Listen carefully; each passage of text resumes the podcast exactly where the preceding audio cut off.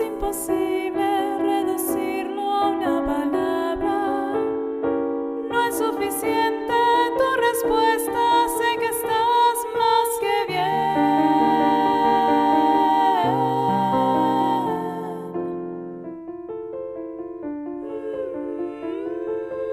¡Hola! ¿Cómo están? Y aquí ustedes dicen, no estamos bien, estamos de tal, tal y tal. Bueno. Eh, hola a todas.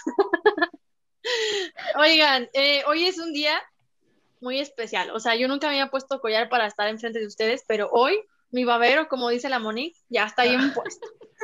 Y aquí su comentario, ¿creen que parece babero, sí o no? Es más, encuesta en Instagram. Oigan, pues bienvenidos a un nuevo capítulo. El tema de este capítulo será ¿cómo estás con una emoción que no es tuya?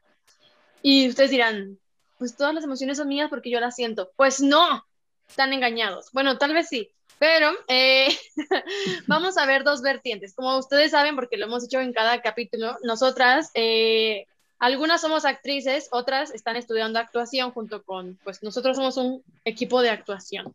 Entonces, eh, este tema tiene que ver justamente con eso, con las emociones que te impone un personaje y que tú no has pasado por esas emociones o que sí las has pasado, pero cuando tú vas a interpretarlo, pues no traes esa emoción, pero aún así tienes que actuarla porque es lo que te toca hacer, es tu papel, literal. Entonces, eh, existe esa vertiente y la otra de este capítulo será como un día que tú tienes una emoción, alguien llega con otra y pues te modifica quieras o no el cómo llega esa persona contigo. Obviamente si es una persona importante, si alguien que no conoces llega y te lo hace, pues se te va a olvidar cuando te vayas. Pero algo así. Y entonces, para este super capítulo lleno de emociones y de cosas creativas y de actuación, tenemos por fin a un invitado. ¡Ah!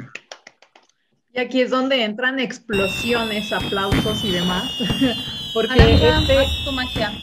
Ya sé, Yo edito. magia de edición.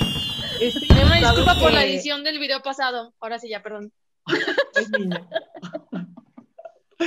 Este invitado que tenemos el día de hoy, eh, pues es muy especial y muy significativo para nosotras.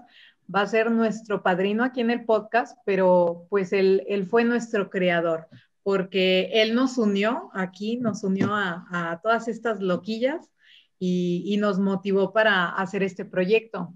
Y vamos a darle la bienvenida a Manuel Delgado, mejor conocido como Meño Delgado. Él es un actor profesional de Colima, donde actualmente es el director de la compañía Tecamba, compañía en la que nosotras es- somos parte, y es profesor en el Colegio Campo Verde, igualmente allí en Colima. Él ha actuado en obras muy reconocidas como El Diario de María, Cinco, cinco actores buscan un guion, Hércules, Aladín y muchas más. Este, es actor de teatro musical y pues bueno, es, es, es un buenazo, ¿qué les digo? Fue director general de microteatro en Guadalajara, el cual tuvo un éxito profundo. Y pues hoy en día sigue triunfando en esta área de las artes escénicas como director y como actor. Y pues sin más preámbulo, démosle la bienvenida a nuestro padre de las emociones. ¡Ay, qué bonito! Yo soy todo eso.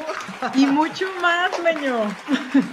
Muchas gracias. Hola, Gloria. Hola, Aranza, Pili, Monique y a todos los que nos ven o nos escuchen. Qué chido. Oye, Meño, y como tú sabes, porque pues tú fuiste parte de esta creación, se empieza con la pregunta inicial. Pues sí, ¿cómo estás? Uy, pues estoy bien. Decir eh, mal. voy a editarlo. Muy bien. Ah, ¿Cómo estoy? ¿Cómo estás? A ver, en este momento estoy ah, ilusionado, me siento ilusionado y, ah, y también estoy como físicamente un poco fatigado. Entonces es una especie de combinación rara entre, entre un estado como de, hoy necesito descansar, pero por otro lado, tengo como una ilusioncita por ahí en mi vida. Entonces, ah, no sé, es un, es un shock muy, muy interesante y, y- vengo muy emocional por, por un ensayo que tuve eh, que hace mucho que no ensayaba con, con, un grupo de actores en Guadalajara. Y, y, pues fue un ensayo de revivir relaciones de amistad, revivir emocionalmente lo que, lo que yo vivía con el personaje y, y pues volverme a vincular con, con el hecho de actuar en, en, teatro, pues, después de este inicio de pandemia. Entonces, pues eso me tiene contento, emocional y también me tiene cansado. Fue la semana pasada fue chamba mañana y tarde viajando un poco y el fin de semana viajé a Guadalajara a ensayar. Entonces, como que físicamente mi cuerpo dice, ya meño, no has tenido tu fin de semana de descansar y de despertaste, despertarte a las 10 de la mañana. Entonces, como que siento que estoy cansado, pero también estoy como, como así. Y pues bueno, ilusionado porque, um, pues, ¿por qué eso? ¿Por qué? ¿Por qué? ¿Por qué? Es que aquí somos específicos. Es que no podemos decir emocionado porque los que nos ven y escuchan lo van a saber, Meño. Ok, entonces ustedes quieren el chisme, ya, ya, ya entendí. no, no, pues eh, estoy, uh, estoy muy ilusionado porque um, otra vez empiezo como a, a, a, interesarme por alguien o a nivel emocional o afectivo y eh, pues tenía, tenía un rato como que no estaba en esa en esa intención o en esa actitud. Eh, así es que, pues, no sé, eso me mantiene con ilusión. Ahí van marchando las cosas poco a poco. Eh, todavía no hay mucho por decir, pero, pero como que estar en esa disposición de, de querer empezar algo me, me tiene, uh, pues sí, ilusionado. Oigan, ya se la saben, si les gusta el chisme, como con Pili, al próximo capítulo tendremos qué sucedió con la historia de Meño. Ah. Aquí somos amarillistas. Ah. Para que sigan viendo, ¿no? Para subir el rating programa a programa. Claro. Exacto, exacto. Muy bien. Pues muchísimas gracias por venir y ser nuestro primer invitado. Creo que eh, desde el momento número uno que dijimos, oigan, queremos invitados, dijimos, el primero tiene que ser Meño, porque él fue el que inició esto. O sea, como ya les habíamos dicho, nosotras nos eh, unimos por un grupo de actuación por Zoom y pues Meño es el director. Entonces, si no hubiera hecho esa compañía, nunca hubiera conocido a estas hermosas mujeres. a, a, aunque debo decir que ya conocía algunas en diferentes ambientes, pero Sí, el hecho como de coincidir con ustedes en, en por Zoom, eh, actuando por Zoom, eh, pues fue algo que ustedes creen que están aprendiendo mucho, pero la verdad es que yo soy el que está aprendiendo. Entonces, ah, pues yo también estoy muy agradecido porque se metieron al curso y siguen formando parte de la compañía, así es que, pues nada, de regreso el agradecimiento para ustedes, chicas. Muchas gracias. Pues entonces ahora sí hay que darle al tema de hoy. Entremos al tema. ¿Cómo están con las emociones que no son de ustedes? Si lo primero que piensan no es algo actoral, no hay problema. O sea, ¿qué es lo primero que se les viene? Una emoción que no haya sido de ustedes y que, que, los, que los afectó o las afectó. Pasó un actoral pero está medio fuerte. Bueno, hay que empezar con todo. Ah. Sí, sí. Una vez este, estuve. Acércate de este que te escuchas un poco. Ah, gracias. ¿Así? Sí, un Ahí, poquito. Okay. Una vez estuve en un laboratorio, bueno, hicimos una obra que fue como laboratorio de teatro y el director este, nos dio eh, una enfermedad mental a cada quien, cada uno de los actores y teníamos que investigar sobre ello y a partir de ahí generar un personaje, pero nadie, o sea, todo pues en laboratorio actoral, pues en realidad nada está como que estructurado en un guion, va sucediendo de acuerdo a cómo van interactuando los personajes y de acuerdo a cómo tú lo formaste, ¿no? Está bien chido. Y así presentamos la obra. Cada ensayo era diferente y la función también fue diferente, estuvo muy chido. Pero me acuerdo perfectamente en un ensayo mí me tocó ser la mitómana. Y nunca había hecho un personaje como que tan fuerte. Y me acuerdo que estar en un ensayo ya era de noche, bueno, ya estaba oscuro y habían espejos, bueno, habían espejos, pero del otro lado había muchas ventanas y como ya estaba oscuro, se alcanzaba el reflejo. Entonces me acuerdo que estaba muy entrada en el personaje, estaba muy intenso lo que estaba pasando y en eso volteé yo en personaje y me vi en el espejo y me asusté. O sea, me fue muy impactante para mí verme de esa manera y fue como, como que me salí de personaje, pero a fuerza, ¿sabes? Como que por miedo. Entonces se lo comenté a, mi director y me dijo que qué bueno que me había pasado eso porque pues te ayuda a detectar y a separar esa línea tan delgada entre el actor y el personaje. Entonces fue una experiencia que me ayudó a detectar eso porque pues sabemos que a veces es muy difícil separar las emociones y separarlo de ti como persona. ¿Cuál es la diferencia entre estarle prestando una emoción a un personaje y tú convertirte y sentir esa emoción y dejar que te afecte, ¿no? Y, pues sí, fue muy fuerte, pero me ayudó, me ayudó mucho. ¿Les ha pasado algo así? Eh, pues sí, o sea, algo parecido. Mm, en una obra que, bueno, me tocaba interpretar a una chica que era violada. Este, y fue como que todo, bueno, todo ese proceso de, mi preparación, mm, yo como Gloria mm, estaba súper bajoneada, como que absorbí mucho del personaje y, se apoderó de, mis emociones, o sea, yo no podía estar como que bien, no podía estar como que alegre, como que con esa chispa que siempre ando de, eh, eh, eh, no, o sea, todo mi timing bajó, o sea, mi corporal, todo, todo, todo. Este, y pues ya, o sea, eventualmente presenté la, obra y todo, salió y eventualmente lo fui sacando, ¿no? Pero sí fue un proceso muy, hoy, este, como que, pues sí, se, eh, me comió totalmente esa, esa emoción, ese sentimiento, todo ese sentir, absorbió a Gloria y, ya, o sea, pues con el tiempo lo saqué. ¿Cómo? ¿Quién sabe, verdad? Pero, pero lo pude sacar. Sí, sabes, es bien difícil y muy duro cuando te sientes así, esa sensación. Y yo creo que fue lo impactante de lo que me pasó a mí de verme en el espejo, porque me estaba viendo a mí con otra emoción, con una emoción muy ajena a mí. Entonces, el verme así fue lo que me dijo el director, pues te ayudó a, darte cuenta que pues no eras tú y que tenías que soltar eso. O sea, que darte cuenta cómo eres tú como actor, como actriz y cómo cambias cuando le estás prestando pues tu cuerpo a un personaje y tus emociones. Y sí, a veces, como dices, es, bien, es bien duro y más porque te metes un buen en, en el personaje, lo que hablábamos también, Aranza, de cómo estar investigando, aunque estés viendo una película, este, de cómo le hizo el actor para llevar a cabo esto, para transmitir eso y cómo un villano hace que te caiga tan mal en una película porque quiere decir que lo sí, hizo. Sí, mi papá se pone bien intenso. Mi papá dice como, pinche estúpido, ¿por qué no se muere? Y yo, sabes que es un actor, ¿no? O sea, más bien apláudele. Si lo, odias tanto porque es porque hizo muy bien su trabajo. Exacto.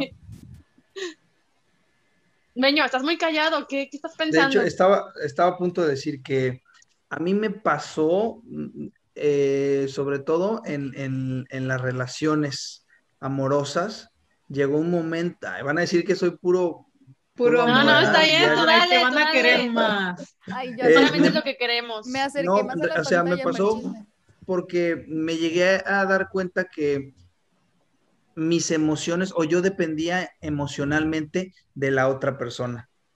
Entonces, Ah, en, cierta relación yo me daba cuenta que yo llegaba con una emoción y si ella estaba de malas, ¡pum!, yo me ponía de malas. O todo lo contrario, si yo estaba bien, así como cansado y todo, y ella estaba de buenas, como que yo me obligaba a estar de buenas para ser empático con su emoción. Entonces, no me empezó a gustar que mis emociones dependieran, o mi, yo no lo decía emociones, que mi estado de ánimo, así lo decía, mi estado de ánimo dependiera de, de otros. Entonces. ¿Y por qué lo dices así? No lo sé, quizás no era consciente de que eran emociones, pero como que era la circunstancia en ese momento, o yo estoy súper bien y entonces ella se enoja porque, porque, por lo que trae, o se enoja porque hay algo de mí que no le gustó o algo que, que no le parece, y entonces yo me dejaba arrastrar muy fácilmente por esa emoción. Así es que ahí yo descubrí que, bueno, primero, no me gusta estar en relaciones en las que lo único que hace la otra persona es como quejarse, ¿no? De la circunstancia, no me gusta, como que me cansa. Y la otra es eso, que siempre busco no depender emocionalmente de alguien más. Y creo que es un poquito eso que dicen, o sea, de seguro a ustedes también les ha pasado, que, que si yo quiero estar bien, pues yo voy a estar bien. Entonces, yo quiero estar bien, pero todos a mi alrededor están mal. A veces nos pasa que por más que quieres, no puedes. Y te arrastran y te arrastran y te arrastran la emoción. ¿Por qué? Pues porque somos empáticos y tenemos como humanos esta capacidad de espejearnos en el otro, o sea, de vernos y de reflejarnos. Muchas veces para llamar su atención y que el otro vea y diga, ah, mira, él está como yo. Entonces, ah, tú te sientes mejor. O de manera inconsciente, ¿no? ¿Quién sabe? Así es que creo que es un poquito eso. Como que fui consciente de que no quería que mi, que mi estado de ánimo dependiera de alguien más, porque pues ese alguien más traía su razón por la que está así y yo no la compartía. Y entonces, sin embargo, terminar enojado con la otra persona nomás porque la otra persona estaba enojada o haciendo berrinche, como que decía, no inventes, pero yo no estoy así, y ya sabes, ¿no? La típica discusión, ay, no manches, yo llegué bien feliz y ya tú me amargaste el rato, que no sé qué. La cadenita y la cadenita y la cadenita de, de, de pelea, y entonces fue como un, ¿sabes qué? Si tú quieres estar enojada, está bien, es tu decisión yo no quiero estar enojado. Y perdón si no me enojo como, como tú, pero yo no voy a estar enojado, voy a estar feliz. Y, ni modo que eso te haga sentir mal, pero es un trabajo personal tuyo. Yo soy tu novio, yo soy tu pareja, yo estoy aquí contigo, yo te vine a visitar y quiero estar bien, pero entiendo que tú estés mal por algo que traes, entonces te acompaño, pero no tengo por qué estar mal yo también. Ojalá lo entiendas, ¿no? Y pues bueno, finalmente la relación terminó, y, eh, no por esa razón. Es lo que iba a decir. ¿Y sabes qué? Cortamos. Ya. Cámara. No, pero no es eso, o sea, finalmente yo como que me manejo en las relaciones como muy libre, pero no, no, no desvinculado, ¿no? A toda tu vida y ni me acuerdo que somos novios ni nada, ni te respeto, ni todo. No, no, no. Al contrario. Pero siento como que eso, como que no, no, no me gusta estar en alguien. Tenía que pasar y pasó. Les voy a explicar muy rápido, personas que nos ven. La vez pasada, el, antepasado, el antepasado capítulo fue mi error, que no hubiera video. Pero ahorita es el internet de Meño. Está del asco, siempre pasa esto. Una disculpa. Aquí estoy. Aquí estoy. Ahora sí, Meño, continúa. Aquí estoy. No puedo creer, no sé qué pasa. Eh, no sé en dónde me quedé. Ah, bueno, sí. Hola, buenas noches, soy Meño Delgado.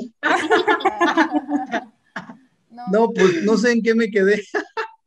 este. Yo con la risa me perdí. Yo también me perdí. Es que te empezaste a congelar, estuviste hablando congelándote y todas nos quedamos así. Así como que, ya fue de. no, estaba, estabas diciendo que eres como muy independiente en tus relaciones Em, pero que no estás como aparte, sino... Ah, sí, sí, sí. Todo lo contrario. Eso, o sea, me gusta mantener como mi independencia emocional, pero, pero no encadenarme a la, a, la, a la emoción de la otra persona. O sea, creo que así, así concluyo, pues, el asunto.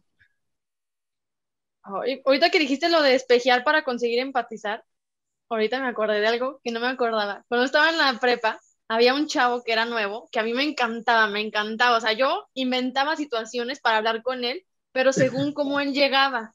Era de otro salón. Entonces, si él llegaba triste, yo era como de, acaba de pasar algo. Y me decía, a mí también. Y yo de, lo sé. Entonces, ¿qué pedo contigo? No, pero sí, ya cambié, ya cambié. No, ya cambié. tu manera de ligar, ¿qué, qué, qué? No, qué creepy, no mames. Sí, ya cambió, ahora se hizo actriz. Uy, qué diferencia. bueno, al final no conseguí nada. Pero sí, sí sucede. ya era todo. ¿Y, y Pili, Pili, es como la que pone los efectos de sonido en vivo o, por qué la tienen silenciada? Pili está muy atenta y cuando alguien no dice nada inteligente, Pili habla. Sí. Sí, y la fina línea. La fina línea. ¿Si entendieron la referencia de Mónica hace rato? Es porque nos llevan siguiendo un buen rato. Sí, Porque no se pierde ningún episodio. Bueno, Meño, Meño no nos ha visto, por eso no, no se rió con nosotros.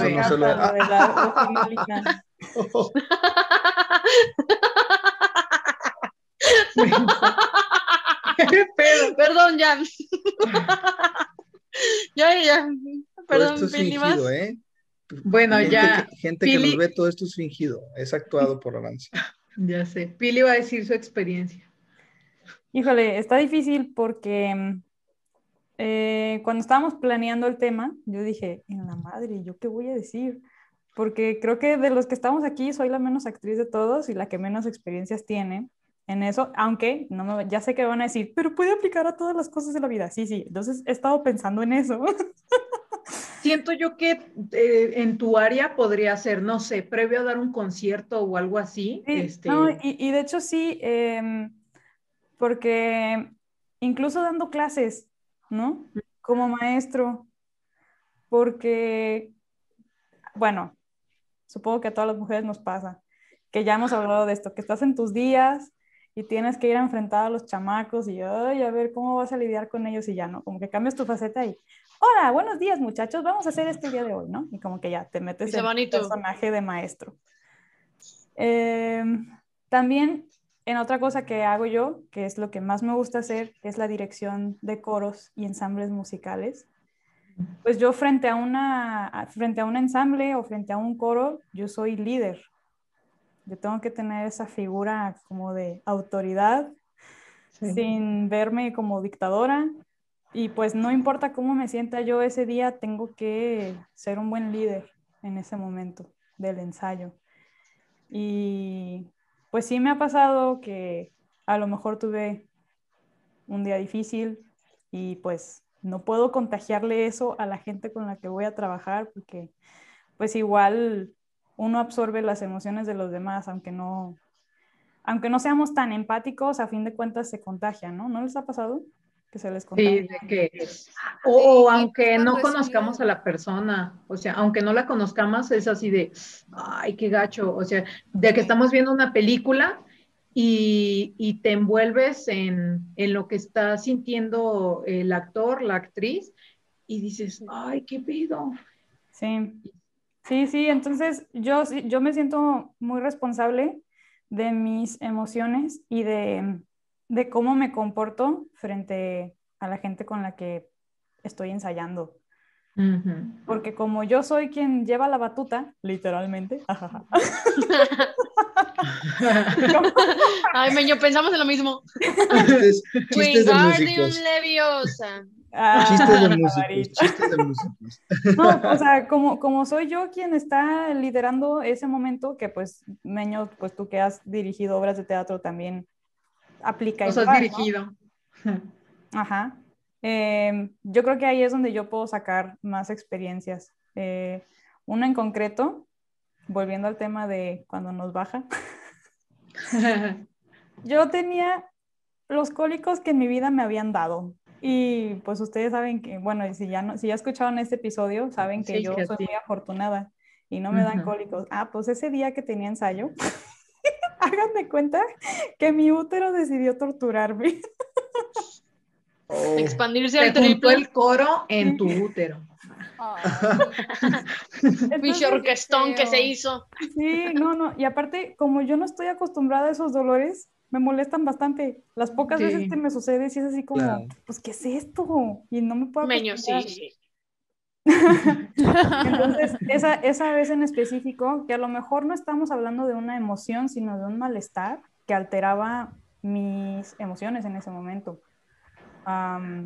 sí, no era algo externo, era algo de mí, pero pues sí tenía yo que estar así como, ok, tengo que ensayar, tengo que calmarme, tengo que hacerme la que no me está pasando nada y boom, a ensayar.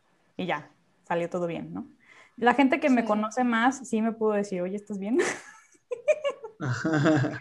sí, que se, percatan, ¿no? Se dan cuenta porque te ubican, saben cómo reaccionas, cómo eres. Sí, sí, sí, pero hasta eso creo que lo pude llevar bastante bien porque pues, solamente la gente que realmente me conocía me lo dijo. Y ya. Otra cosa que también me ha sucedido fue, eh, pues cuando empiezas a trabajar con gente nueva, que tienes, eh, no sé, como que si quieres dar lo mejor de ti, ¿no? O tu mejor imagen y, verte buena gente, pero también verte como con esa figura de autoridad. Eh, no sé, como dar, dar esa buena impresión. Y pues es, para mí es, yo no, nunca lo había visto como emociones, pero para mí es entrar en esa faceta, en tu faceta de director. Sí, eso es lo que yo pienso. Cuando estoy a punto de ensayar es así como, ¡pum!, cambia la faceta. Y lo que sea que yo esté sintiendo, o a lo mejor que viene un evento después de este ensayo que me preocupa, o cualquier cosa que vaya a suceder después, es como, no, en este momento tengo que sentirme de esta manera. Entonces manejo mis emociones en base a eso. A lo que se necesita. Una pregunta para Meño. Ajá. Eh, ¿Tú cómo le haces para controlar eh, tus emociones como, como Meño y cuando te estás preparando para un personaje? ¿Cómo, cómo lo controlas? Pues mira, como, como Meño, como persona en mi vida normal, uh, a ver, las emociones son cosas que nos pasan y nos van a pasar siempre. O sea, no podemos ah, evitarlas. Y muchas veces el error que cometemos es intentar no sentirlas. Entonces, lo, lo, que para mí ha sido más inteligente emocionalmente hablando es permitir la emoción. O sea, si llegó es porque mi cuerpo, a ver, los cuerpos son sabios, es una maquinaria perfecta. Entonces, por algo se está manifestando la emoción. Habrá luego eh, personas eh, que, opinan que el cuerpo se enferma cuando, cuando a nivel emocional o a nivel de energía no, no estás haciéndole caso a tus emociones, ¿no? Hay quien dirá que el estrés o el coraje o callarte las cosas te da cáncer, ese tipo de cositas, ¿no? Por ejemplo. O hay quien dice que la gripa es una manifestación de que estás reprimiendo un deseo, o sea, ese tipo de cosas. Yo no soy alguien para hablar de eso, pero sí digo que pues el cuerpo habla y no dice palabras tal vez como la boca, pero nuestro cuerpo, si está enojado, se, se, se pone de cierta manera. Y entonces yo quererme relajar sin, sin permitirle a la emoción que controle a mi cuerpo, pues, pues no, es como no sé, no le veo sentido. Entonces, yo personalmente dejo que la emoción me suceda.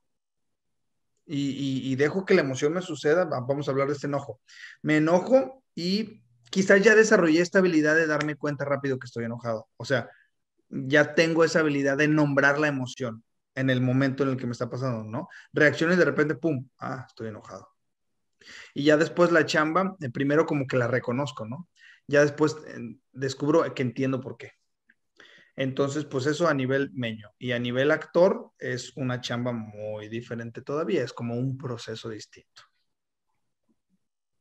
Ok, pero a ver, eh, bajémoslo a, Piensa en el personaje más difícil que te ha tocado realizar y que no se parecía a los sentimientos de Meño.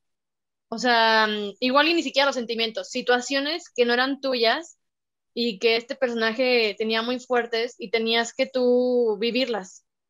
Tengo el ejemplo perfecto. Ah, creo que la última obra que más me ha retado es un mm, unipersonal.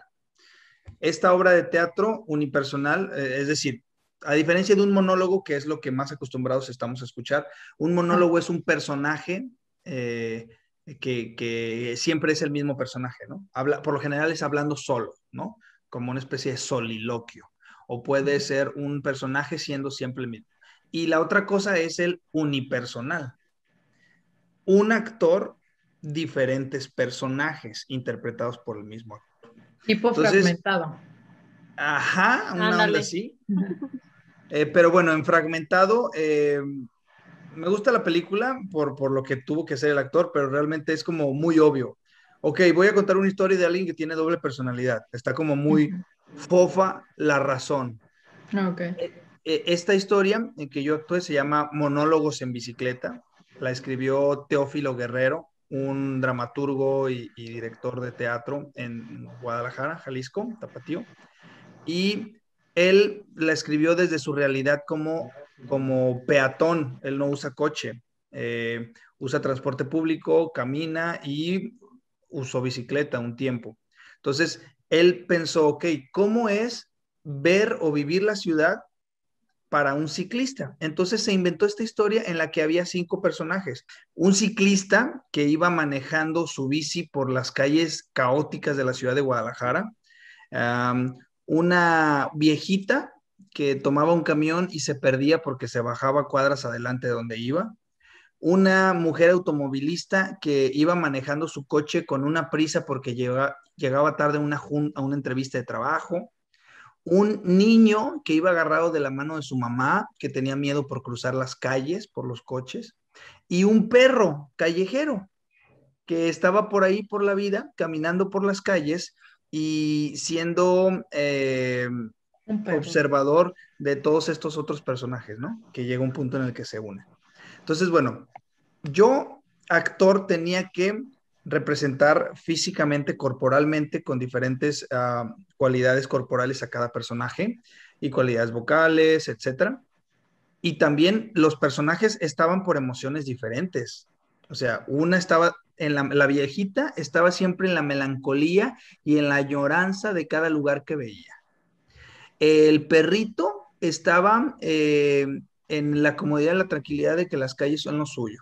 El ciclista estaba preocupado porque la llanta y estaba pensando en el camión y puta, el smog y estas ciudades de mierda. Eh, que lo pueden atropellar y matar y huir. Ajá, entonces los cinco personajes, la chava que iba manejando estaba pensando en la entrevista de trabajo y si me dan el trabajo y si no me lo dan. Entonces, imagínate, eh, es como si nosotros, uno, dos, tres, cuatro, cinco que estamos conectados ahorita, estamos pensando cosas diferentes y una sola persona las tiene que actuar. Entonces, ¿cómo gestioné ese cambio emocional? Con mi trampa. Yo tengo mi trampa, ¿no? La, la meño trampa, le digo. Sí, a ver. Registrada. Otra exclusiva. No, se las voy a decir, entonces pasa la siguiente pregunta. Oh. es lo que queríamos. Tiene registro de marca y todo ese show. No, no, no, no bueno, no, no es una trampa, es por decirlo de algún modo. Eh, atractivo, pero es que hay, hay actores que, pueden crear desde la mesa, o sea, trabajo de mesa, eh, escribiendo, leyendo, analizando, y actores que creamos desde la corporalidad, moviéndonos físicamente. Y eso tiene que ver con tu estilo de aprendizaje, que son cosas que desarrollas desde niño, tiene que ver con el entrenamiento actoral que has tenido y tiene que ver con las herramientas que te funcionan a ti, ¿no? No significa que la meño trampa eh, sirve para todos o que sea la mejor. A mí me funciona. Eh, cuál es? Mi meño trampa es que yo siempre en los ensayos estoy en esta exploración constante. Yo me pongo a, moverme, a jugar libremente por el espacio con, con la corporalidad de mi personaje. Entonces, si soy el niño, empiezo a caminar como niño, caminar, caminar como niño, camino, camino, camino, sin decir diálogos, nada.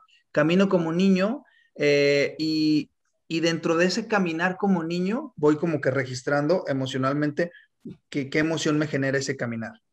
O luego, por ejemplo, como viejita, me muevo, me encorvo, empiezo como a configurar físicamente a la viejita en mí, eh, porque además mujer, ¿no?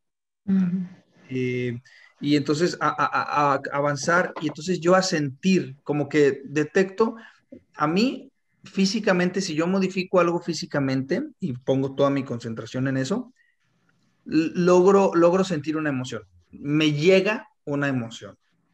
Entonces, eh, quizás porque soy muy corporal, a mí me gusta el teatro físico, el teatro que tiene que ver con, con, traducir con el cuerpo. Entonces, pues bueno, así es como yo lo hice.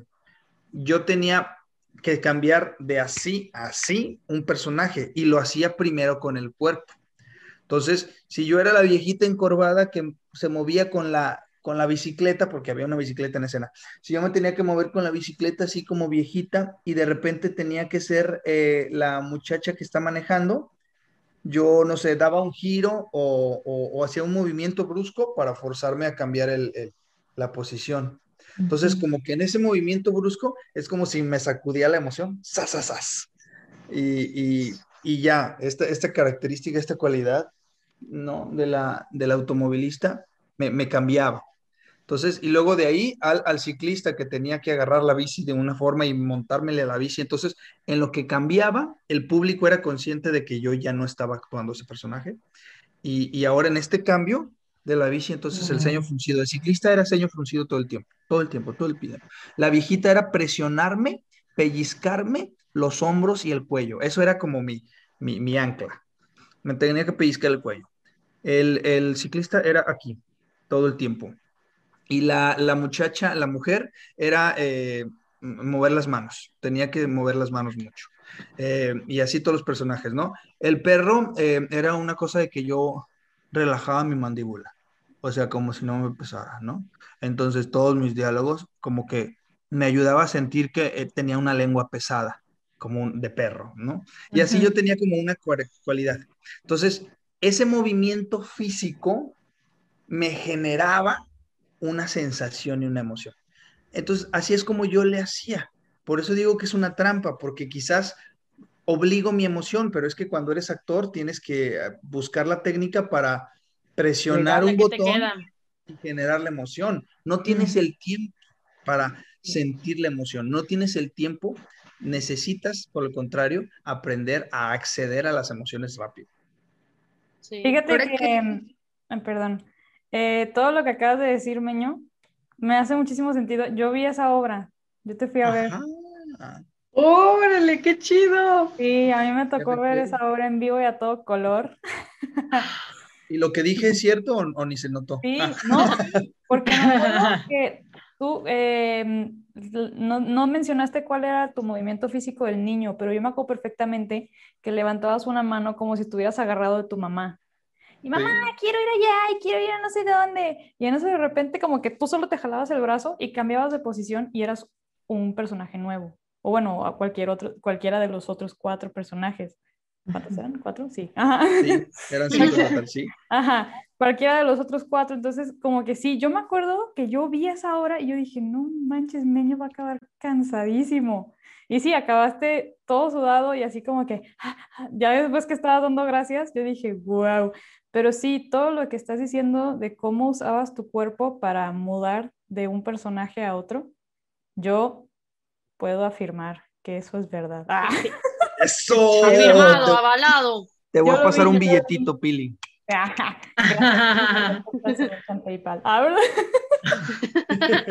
no, no, no, este, no, pero sí es cierto. Y ahorita que lo estás describiendo, me hace muchísimo sentido porque me acuerdo muy bien de esa obra.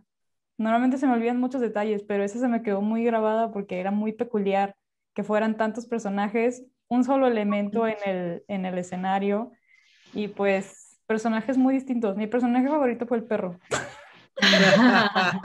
sí, es que sos empática con los perros porque no tienen malicia y son hermosos y perfectos. Sí, no, pero les salía súper bien. Aparte te aventabas al piso y, y así, no, sé, como que se me hizo bien padre. Qué padre. Me divertí mucho, pero sí, eh, qué, qué, padre que la viste. O sea, para, para responder a la pregunta es eso, creo. ¿Cómo le hago yo para transitar de una emoción a otra? La anclo en mi cuerpo, pero antes investigué y exploré. O sea, yo soy de moverme mucho. Si tú me ves en un ensayo, soy el rarito ahí que está moviéndose, ¿no? Entonces, experimentando. Me ha servido. qué chido. Oigan, yo ahorita me acordé de una vez que estaba actuando. Era una obra que se llama Conmemorantes y tiene que ver con el 68. Entonces, es una cosa muy fuerte, es de Emilio Carballido. Y entonces era, era una parte muy fuerte hacerla y yo era una de las madres en la obra. Entonces tenía una escena, o sea, bueno, toda la obra, todo en sí era muy complicado y aparte era muy significativo para mí hacerlo porque no sé si saben, o tal vez nada más fue mi experiencia, pero según yo, todos los que estudiamos arte, realmente hay una, hay una parte donde te das cuenta de que haces arte no solamente para que te aplaudan, sino porque eres parte de una voz de una sociedad y que se va a ir yendo de generación en generación. Entonces para mí era muy importante mandar el mensaje correcto. Y entonces, en una de esas oportunidades que se nos dio para dar el mensaje y más bien recibirlo, fue que llevamos esta obra a una, a las, ¿cómo se llaman? Ay, se me fue el nombre justamente ahorita, a las normalistas, a las normalistas de Cañada, de, Cañada de, ajá. Y entonces, pues ellas todo el tiempo están haciendo marchas y a veces, bueno, no me quiero meter en cosas, pero la cosa es que, que cuando empezamos la obra, ellas no sabían qué onda, como que nada más la sacaron a la fuerza de sus dormitorios y fue como de, ay, qué hueva. Pero ya cuando vieron de qué se estaba tratando, se hizo una atmósfera muy intensa en el que todo mi trabajo actoral me dijo, no hiciste ni madres. Y cuando estuve enfrente de ellas, fue una carga que ellas me dieron que mi actuación se, se expandió un 100%. Ajá, y no manches, fue una conexión en el que yo tenía, según yo, mis emociones de mis de mi personaje, pero la verdad es que ni siquiera soy madre, nunca he perdido a ningún familiar, y ellas que se la pasan luchando y tienen así, o sea, una fuerza interna que su emoción, que no era mía, me afectó y me hizo darlo todo, y no solamente darlo todo, ni siquiera es el hecho de la obra, sino que empaticé con el público y con gente que realmente vive lo que sucede en el, el escenario. Entonces para mí fue lo más fuerte y todos terminamos llorando público, actores, y creo que hasta el final nos agradecieron por haber ido y fue como de, es que no hay nada que agradecer. La cosa es el intercambio que se hizo, eso fue lo más fuerte. Wow, qué fuerte, qué impactante. Sí, y fue hermoso. Sí, sí, sí. Y es algo que nunca hay que olvidar. Creo que a mí lo que me gusta de dedicarme al arte es que el arte nos vuelve más humanos. O sea, esa es como, como la razón por la que yo estoy a gusto o en paz con, con esto a lo que me dedico. ¿Por qué nos vuelve más humanos? Porque sí nos crea esta posibilidad de ser empáticos, de ponerme en los zapatos de alguien más y como actor o actriz te obliga a sentir todas las emociones posibles que se han sentido en la vida. Y como público te hace reconocer en, alguien más las emociones tuyas o las que no has sentido. Entonces, alguien que logra generar esa empatía emocional se la piensa dos veces antes de cometer un delito, se la piensa dos veces antes de agredir a alguien, se la piensa dos veces antes de cometer algún mal en contra o un perjuicio en contra de un grupo de personas. Entonces, creo que ah, la labor del arte, y no solo de la actuación, es eso, justo eso, el saber que el público sepa cómo se siente, ¿no? Cómo se llama su programa, y que pueda gestionarlo, que haga cosas, que cuide, que alimente una emoción positiva, que maneje una emoción negativa, no está bien decirle si es positiva o negativa, simplemente es. Pero creo que eso, esa es, esa es la meta del arte, lograr decir, hey, somos humanos, no te comportes como una máquina, no te comportes siguiendo a alguien sin pensar por qué lo haces. Sí, interesante. Y si se acabó el capítulo. Ah, o sea, somos, ya sé, exacto. Somos em, empáticos por naturaleza y podría decirse que somos como esponjitas, ¿no? Para retomar este tema de, de cuando absorbemos las emociones de alguien más, ¿no? Somos como esponjitas que, que nos vamos nutriendo de, de, lo, de lo que está a nuestro alrededor. Y es también ahí la importancia de rodearte de un ambiente saludable para ti mismo y que no te afecte como persona. Ir descubriéndote, ¿no? Lo que te hace bien, lo que te hace mal. Y justamente ayer tuvimos clase con Meño y nos pasó un documento nada más a Gloria y a mí, porque somos sus favoritas. Mm. Y en este documento... vale. en este documento. De hoy. Adiós. Ah, ¿verdad? Pili, no, Pili, no, es personal, Pili. Solo es la realidad. ah. ¡Ah! Eh, no. Adiós, Aranza. Ya creando no, no disonancias aquí. Todas somos sus favoritas. Eh, Meño nos pasó un documento del autor, ¿cómo se llama? Bueno, que es sobre... Declan Donnelly. Declan. Y entonces decía que todos nacemos actuando, ¿no? Porque, pues es que la verdad es que nadie sabe qué hacer. O sea, todo el tiempo estamos copiando al otro y así es como crecemos como humanos. Porque igual y las tortugas saben que, ah, ya salimos mar. Pero nosotros salimos y es, te mueres. Si no te dan una nalgada, te mueres. Bueno, no una nalgada. Pero la cosa es que estamos copiando y algo muy que leí ayer fue que buscamos que los otros nos actúen porque si no está esta, pues doble de yo te doy a ti y tú me actúas a mí, no aprendemos todavía más de la vida. Entonces creo que la actuación es parte de la cosa en que yo me pienso ahorita, es también cuando dejar de actuar y solamente disfrutar, que también decía, o sea, dejar de analizar todo y disfrutar solamente lo que está sucediendo. Sí, simplemente fluir en la vida. Sí. Yo creo que también hay... ¿Entendí, Meño? ¿Qué, Moni? Adelante, Moni. Yo no leí ese super documento para las favoritas de la clase. Yo tampoco, Favorita. Moni, no te preocupes. Luego lo buscamos. Re- reenviar en Sí. este momento. Ay, no. Lo puedes poner en Ya, WhatsApp ya ahorita. no se puede. Uy, ni tan amigas, ¿eh? Adiós. ¡Ah! Yo creo que ahí entra la parte en la que las emociones, en la que el teatro y la actuación, y se me hizo bien bonito lo que dijiste, Meño, y yo creo que ahí entra cuando te ayuda el teatro a sanar, porque yo me acuerdo mucho de un maestro que tuve en, en las clases de teatro, que se llama Lalo Preciado, que nos ponía a veces a hacer como tipo catarsis, este, antes de actuar y en clases. Y él nos decía que porque para ser mejor actor, primero tienes que ser mejor persona.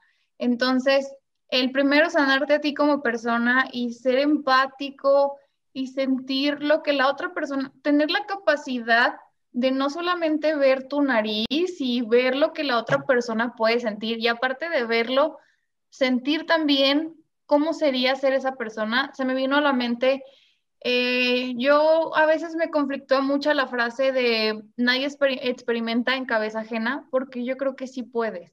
Yo creo que si eres empático, puedes lograr hacer eso.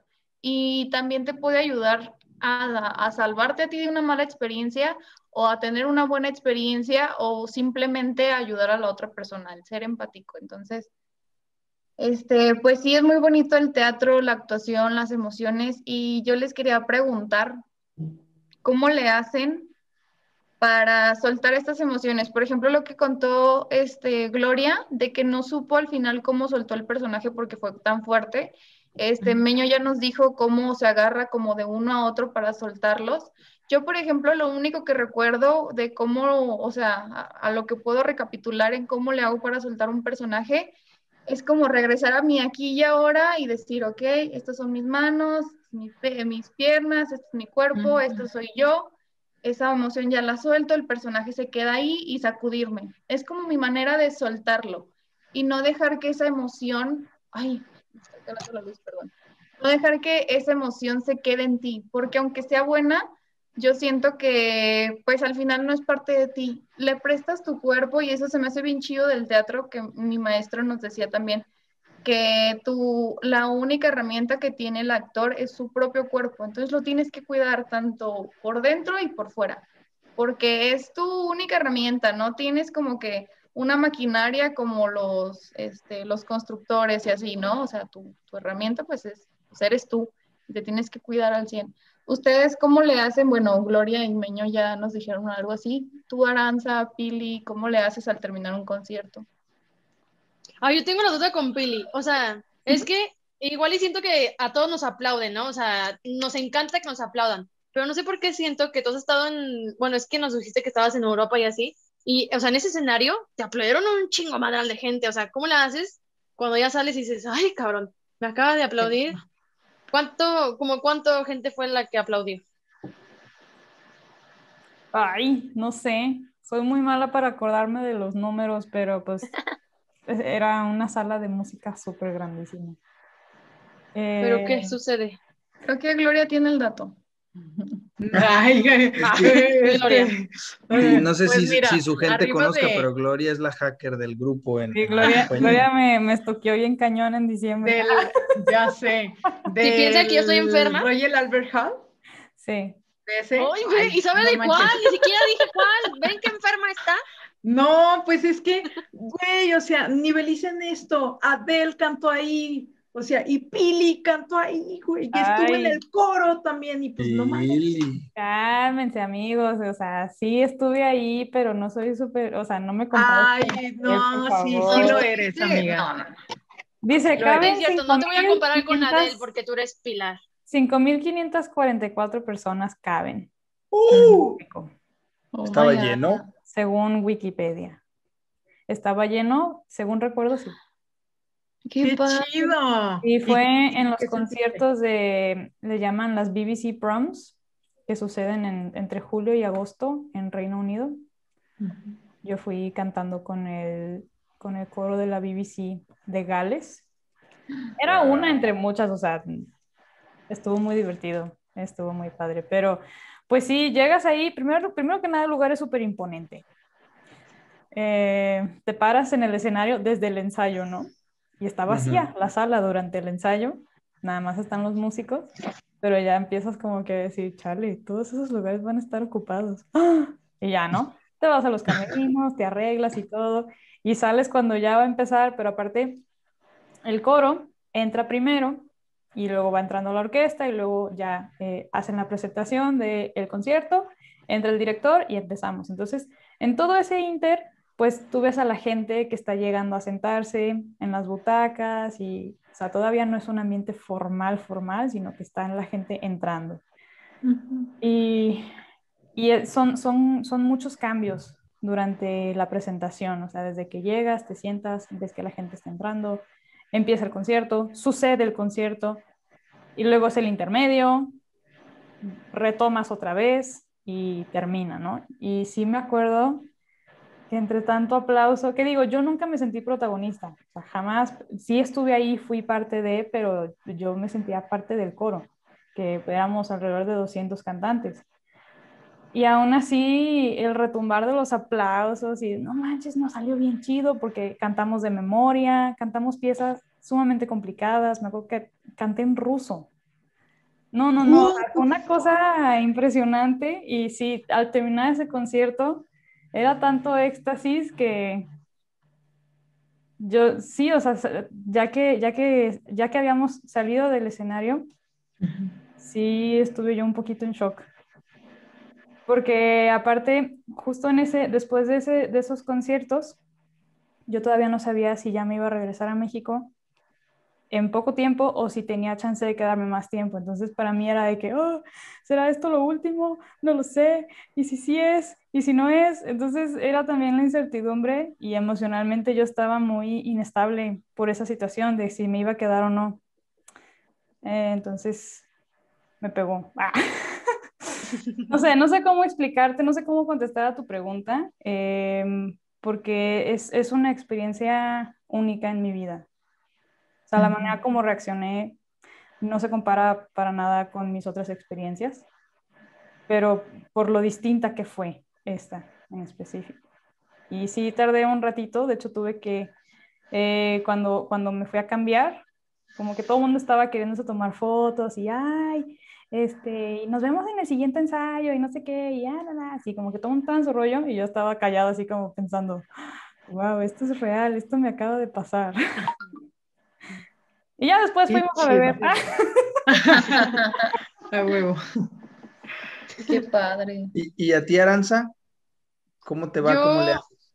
Ay, fíjense que yo me, me di cuenta el sábado, o sea, siempre lo he hecho, pero hasta el sábado fui consciente que yo soy muy de estar en, en mí y en el personaje.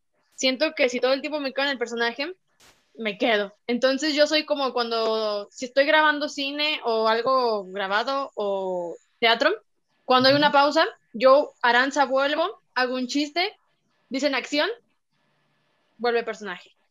Y yo soy muy así, o sea, a mí me gusta, no sé cómo lo decirlo, como dual, no lo sé, pero sí, o sea, mm, puedo que yo esté llorando, dicen corte, y si habíamos dicho un chiste antes de decir acción, vuelvo al chiste, hago un remate, me dicen acción y vuelvo a lo que estaba haciendo. Pero no sé por qué lo hago. A mí me gusta, no sé si me gusta, ni siquiera sé si me gusta o no me gusta, pero eso hago. Yo creo que es lo que... ¿Me estás analizando? ¿Qué piensas? me, estoy, anotando. Yo digo que es tu anclaje que mencionaba Meño, tu ancla para regresar y para salir sabes que el romper del personaje Aranza es hacer un chiste o hacer algo muy Aranza y regresar al personaje pues ya es estar concentrada. Yo creo que es eso. Correcto. Eh, bueno, eh, yo, por ahí anoté dos ideas para que no se me olvidara. Eh, antes de el resumen, lo que yo, la conclusión a la que estoy llegando con todo eso es que siempre una emoción de mayor intensidad va a hacer que se te acabe la emoción anterior. O sea, piénsenlo. Si, tú, estás si tú estás enojada y alguien llega, tu crush llega y te roba un besote, es más grande que tu enojo y mira, se te va a quitar el enojo. Diana. Eh, entonces, ah, yo creo que como, no sé, digo, estoy, estoy como cayendo en esa cuenta. O todo lo contrario, yo creo que para, para salir de una emoción, no quiero decir salir porque no es como que entramos a un lugar físico, ¿no? Para que te deje de pasar esa emoción, ay, perdón, eh, la, la, que sigue tiene que ser de mayor intensidad, como para que logres, ¿sabes? Como concentrarte en esto, como los niños chiquitos, ¿no? Cuando cuando están llorando y les das un chupón o los abraza la mamá, o sea, lloro de dolor, pero, pero es más fuerte mi amor por mi mamá, entonces que me abrace ella sé que se me quite. Quizá le sigue doliendo la pancita, pero algo más fuerte le roba protagonismo al otro. Y, bueno, quería explicarles, eh, yo tuve una experiencia en este montaje, estoy preparando, bueno, estoy ensayando El Diario de María, un musical eh, tapatío, original con canciones de un compositor eh, católico. Y llegó este fin de semana una escena y se hizo un remontaje de las escenas. Entonces, no sé si alcanzo a contarle la, anécdota en este ratito, pero eh, llegó una escena que yo ya había visto. Tengo, la obra va a cumplir 10 años y yo tengo 9 años en el proyecto, entonces ya la conozco. Entonces, yo me di cuenta del remontaje de esta escena. Yo ya estaba acostumbrado a ver la canción de Nadie te ama como yo, que es la que canta María, la Virgen, a, que falleció su hijo y lo recuerda, y Jesús, su hijo, el eco de su hijo, eh, el espíritu se le aparece y, ella no lo ve, pero cantan juntos, ¿no? Su madre recordándolo con la ropita de bebé y su hijo eh, aparecido sin poderla tocar y ella sin poderlo ver. Entonces hacen coro juntos. Es, miren, se me enchina la piel de acordarme. Entonces, en el remontaje hay una escena que no les voy a decir qué pasa, pero ah, hay un cambio. Y, y llegó un momento en el que yo, no sé, dejé de pensar y empecé a chillar. Nunca había llorado en un ensayo, porque las funciones sí, sí lo consigo, llegar a, a ese nivel de emoción que la catarsis pero en un ensayo nunca había llorado en esa escena. Y entonces entre, entre los ensambles vocales que están padrísimos y, que, que yo vi algo que no había visto jamás y la actuación de mis compañeros fue como un... Y, así como que sentí y empecé a chillar, a chillar así. Yo dije, no, ¿qué, qué está pasando? Y, dije, qué lindo, qué lindo. Entonces seguí llorando.